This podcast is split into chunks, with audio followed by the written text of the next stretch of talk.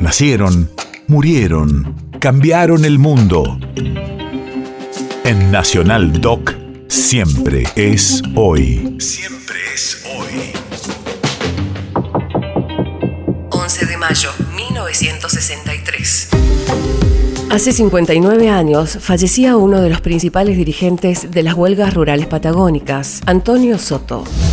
Radio de la memoria. En sus últimos años, poseyó un pequeño hotel en Punta Arenas que fue lugar de encuentro de los periodistas, artistas, librepensadores y españoles republicanos. El gallego Soto fue fiel hasta sus últimos minutos a sus ideas de libertad.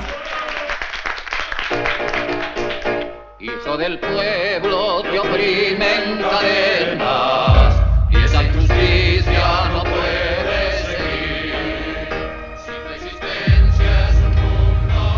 aceptéis! ¡Os fusilarán a todos! Ni uno solo quedará con vida. Compañero, no confiéis en Zabala. No rindáis. Sois obreros, sois trabajadores.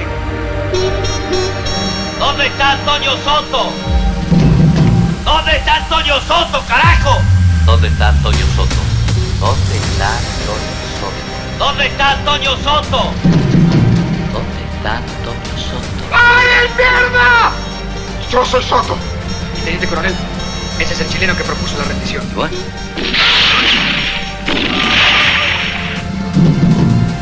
¿Dónde está Antonio Soto? ¿Dónde está Antonio Soto? ¿Dónde está Antonio Soto?